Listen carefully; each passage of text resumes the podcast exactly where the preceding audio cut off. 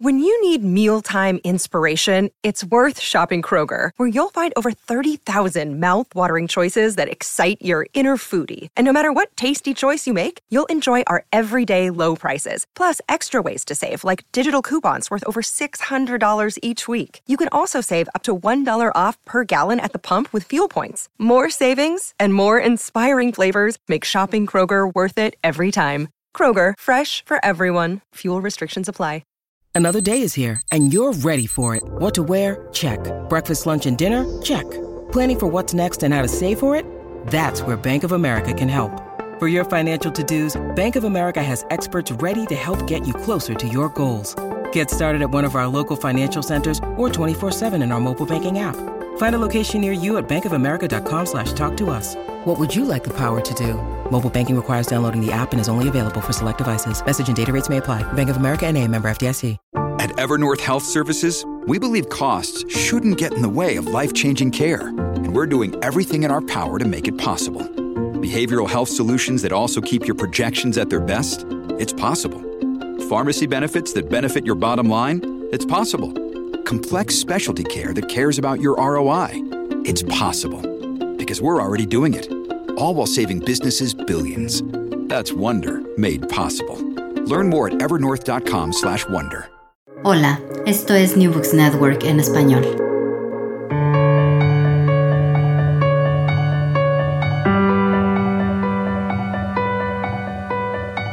Todo comenzó ayer. Un podcast de la Asociación Española de Historia Económica.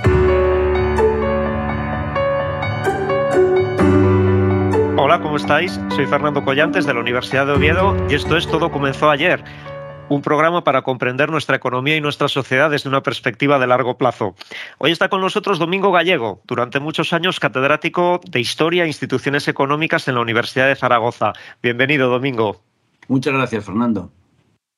Domingo Gallego es un gran especialista en la historia contemporánea del sector agrario español. Es uno de los autores del libro El pozo de todos los males sobre el atraso en la agricultura española contemporánea, publicado en 2001, y ha sido presidente de la Sociedad de Estudios de Historia Agraria. En 2007 publicó el libro Más allá de la economía de mercado, los condicionantes históricos del desarrollo económico, y hoy está con nosotros para presentar su último libro, recién publicado por la editorial Comares y que se titula Los caminos del progreso, una historia del desarrollo económico. Se trata de un libro muy ambicioso en el que Domingo combina su experiencia docente con su actividad investigadora para darnos una visión de largo plazo sobre el desarrollo económico internacional, no solo sobre sus hechos, sino también sobre las ideas que lo han acompañado.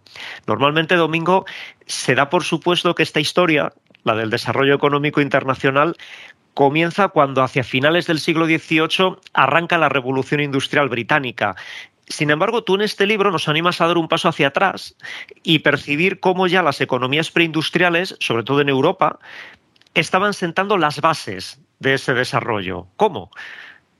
Vale, eh, es decir, por un lado, eh, eh, la imagen que tenemos de esas sociedades preindustriales de, del siglo XVII y XVIII están muy ligadas al pensamiento ilustrado, es decir, son sociedades con grandes dosis de regulación que limita las posibilidades del mercado, son sociedades estamentales donde hay élites sociales que eh, eh, que acaparan una buena parte del excedente económico y, no, y, no, lo invierten eh, productivamente, frenando, por tanto, las potencialidades de esa sociedad. Pero si observamos el aparato productivo, si observamos el aparato productivo, vemos unas actividades agrarias que se expanden territorialmente, que, eh, se intensifican.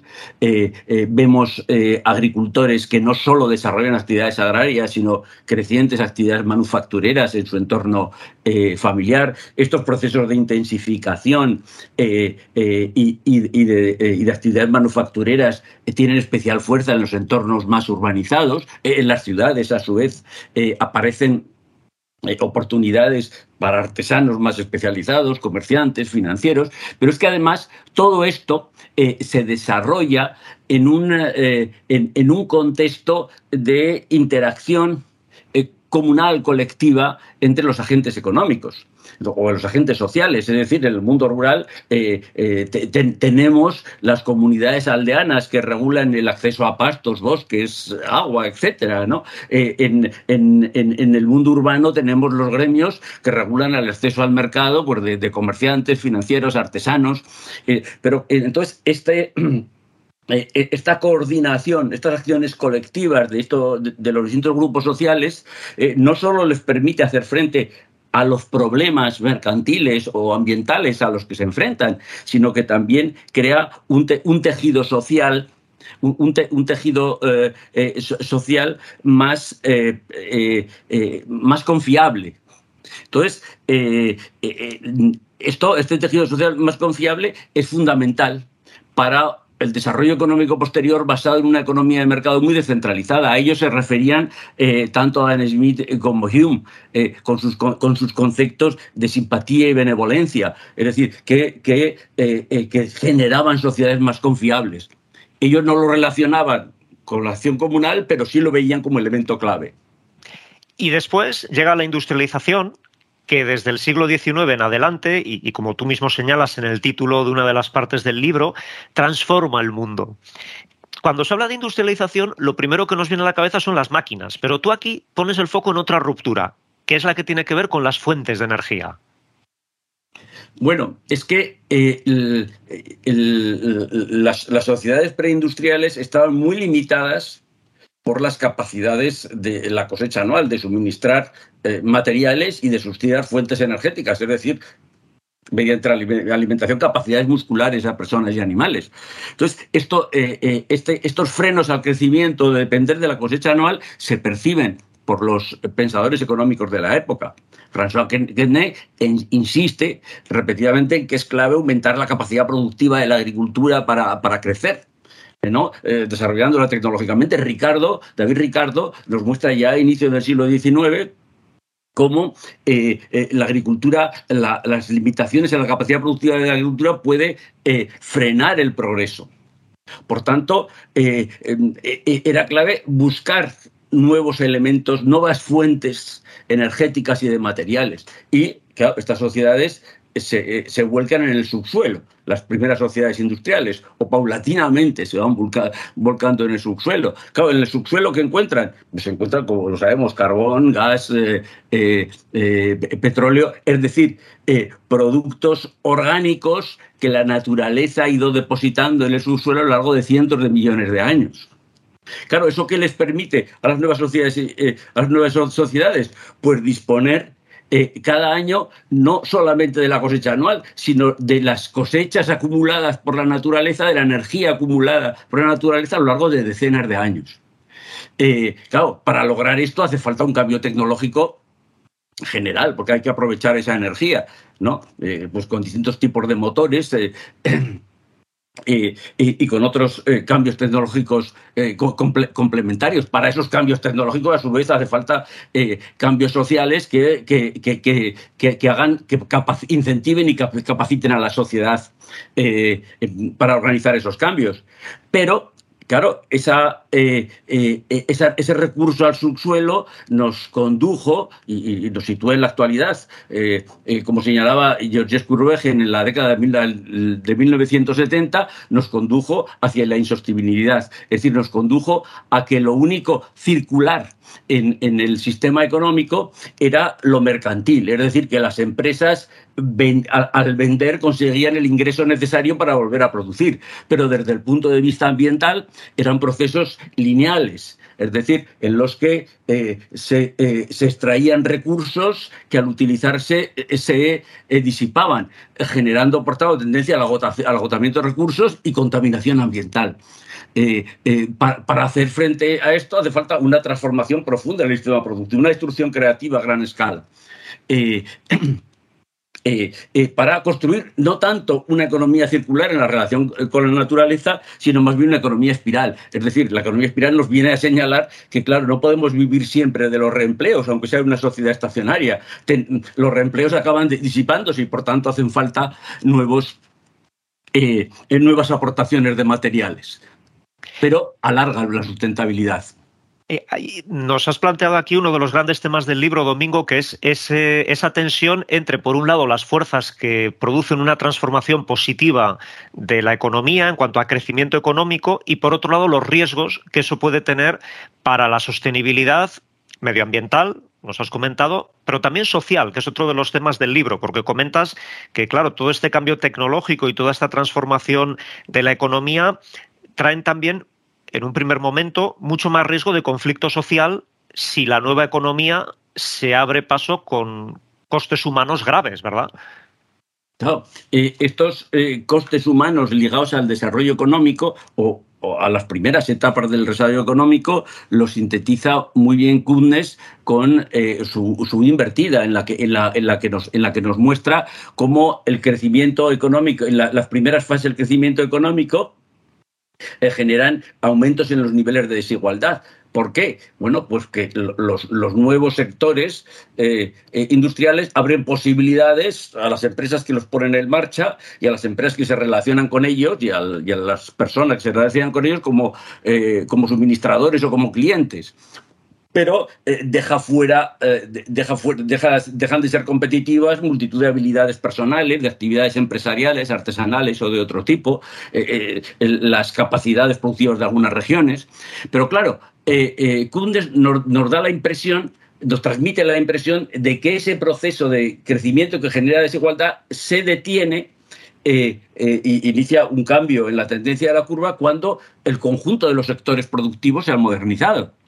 Entonces desaparece la fuente de esas diferenciaciones, pero claro, Schumpeter nos transmite la idea de que eh, lo característico del desarrollo capitalista, especialmente en los países avanzados, es eh, el cambio tecnológico, la renovación del sistema productivo permanente. Por tanto, esos procesos de que surgen nuevas tecnologías y, nuevas empresas que las ponen en práctica, que desplazan a otras, eh, a otras empresas, territorios, personas, eh, es, repetitivo y especialmente intenso eh, en, las crisis en su capacidad de generar marginalidad social.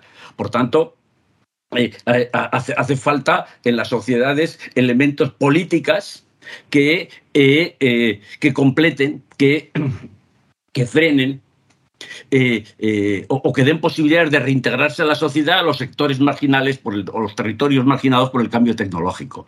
¿no? Entonces, esto es verdad que eh, estas políticas se han desarrollado especialmente durante el siglo XX y especialmente durante su segunda mitad, no solo a través del estado de bienestar y sus actividades reproductivas, sino también a través de políticas de equilibrio territorial.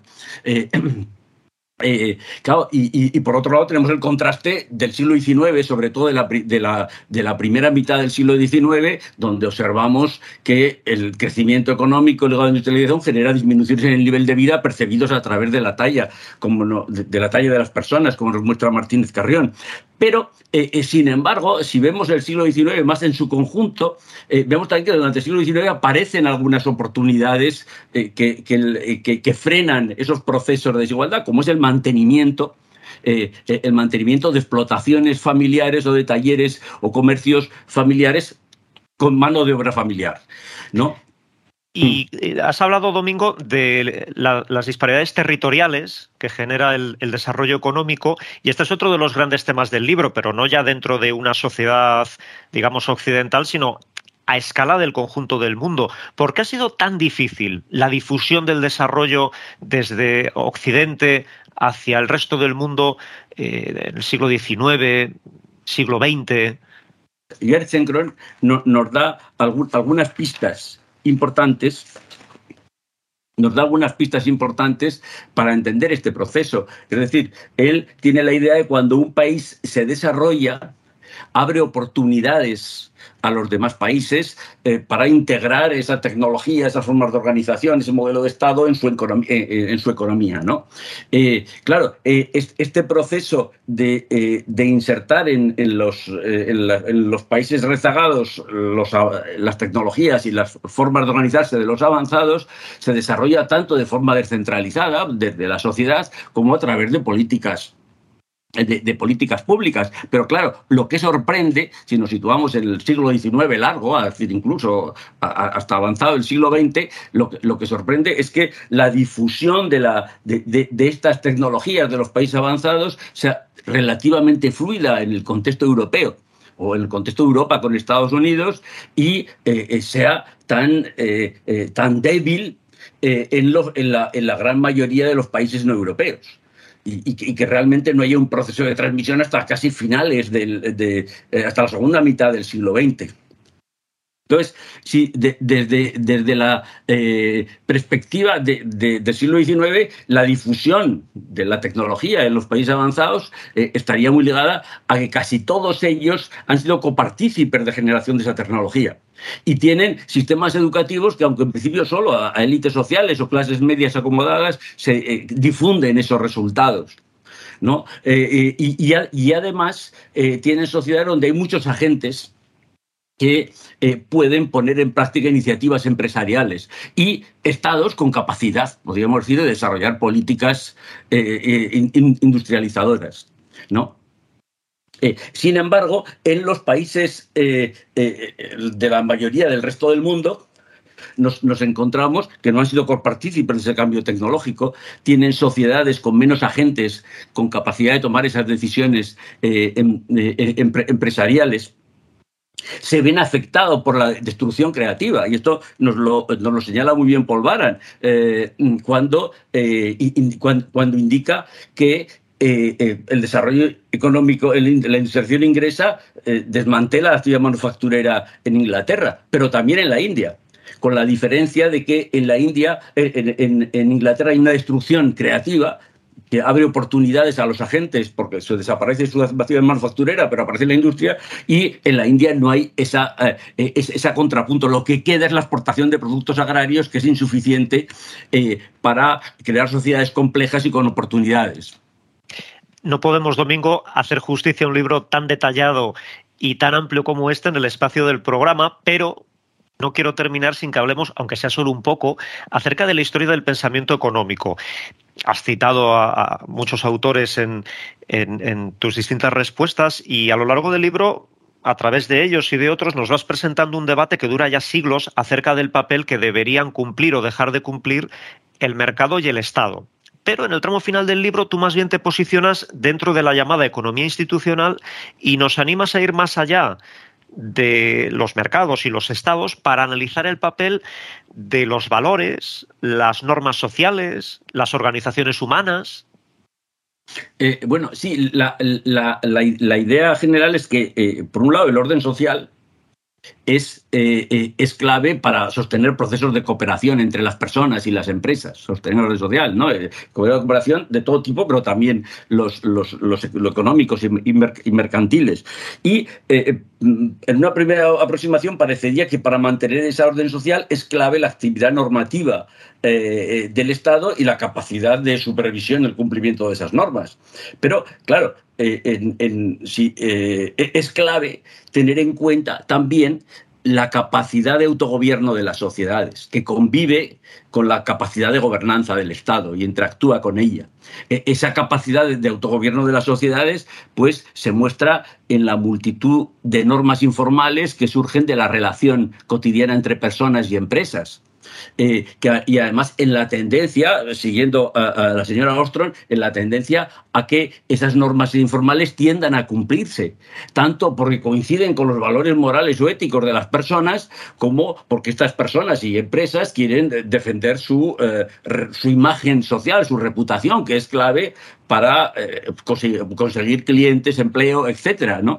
y, ascenso social. Por tanto, en este contexto, nos encontramos con esa capacidad normativa generadora de orden social, ¿no? Eh, eh, eh, autónoma de la sociedad, que es variable según, varían las condiciones y relacionan las personas y que, esa variación viene forzada a su vez también por acciones colectivas que forman parte también de, ese autogobierno que modifica las normas, los, los valores sociales o, o influye en la actividad pública. Entonces, claro, tenemos tenemos, dos elementos, el orden espontáneo que genera no orden espontáneo, la autogobernanza y el, eh, y, el Estado que, que se interfieren, que, que, se necesitan mutuamente porque efectivamente eh, la reputación, como hemos visto en la crisis del 2008, no es suficiente para comportamientos confiables.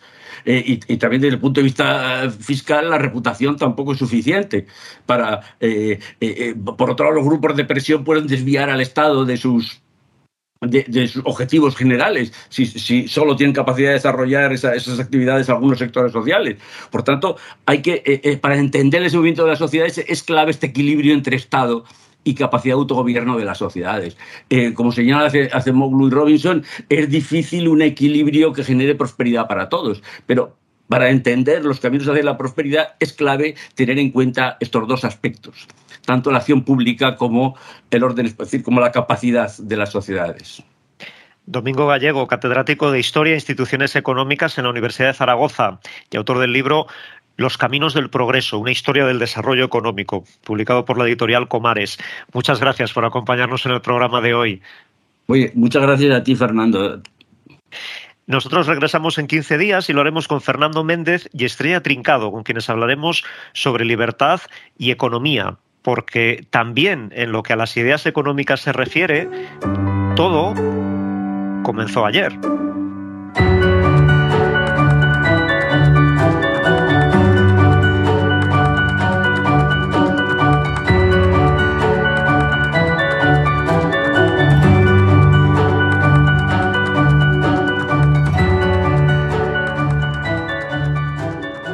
Gracias por escuchar New Books Network en español.